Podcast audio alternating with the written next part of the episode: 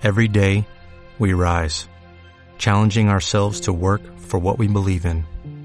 At U.S. Border Patrol, protecting our borders is more than a job, it's a calling. Agents answer the call, working together to keep our country and communities safe.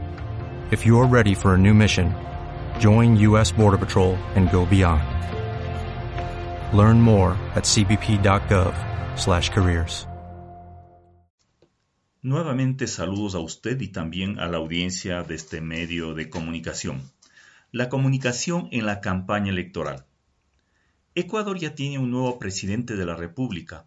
El pueblo soberano ejerció una de las formas de participación ciudadana, que es el poder del voto para elegir a las personas representantes en el manejo y la administración de los recursos del Estado que son públicos y pertenecen a todos con los criterios de solidaridad, subsidiariedad y equidad para el bien común. Observamos que fue una campaña electoral que no visibilizó los planes de gobierno de los candidatos, sino más bien fueron piezas comunicacionales dispersas, intentando captar la simpatía por ellos, antes que por sus propuestas en los diversos campos de la gobernabilidad en la solución de los problemas actuales del país. Los medios de comunicación radio, prensa, televisión y las redes sociales que utilizan las plataformas digitales del Internet especialmente son parte del marketing electoral para vender una imagen para que lo conozcan y lo apoyen.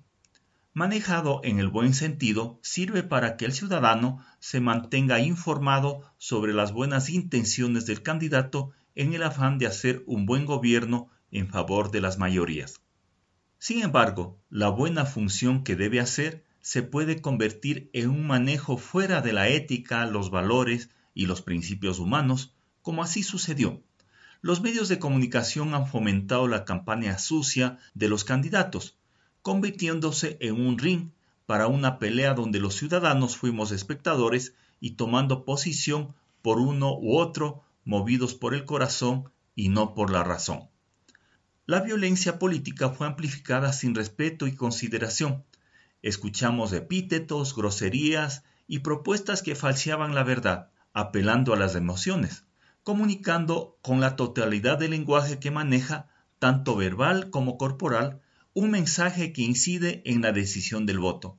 No olvidemos que algunas de las propuestas planteadas no son posibles realizar, las cuales apelan a las necesidades y aspiraciones que tiene el ciudadano para mejorar sus condiciones de vida, es decir, se aprovecharon de la pobreza.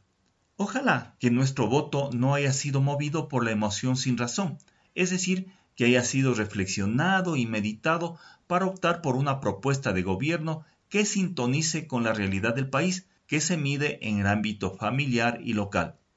Esperamos que el nuevo gobernante tome el poder asignado por el pueblo para trabajar por los grandes problemas del país.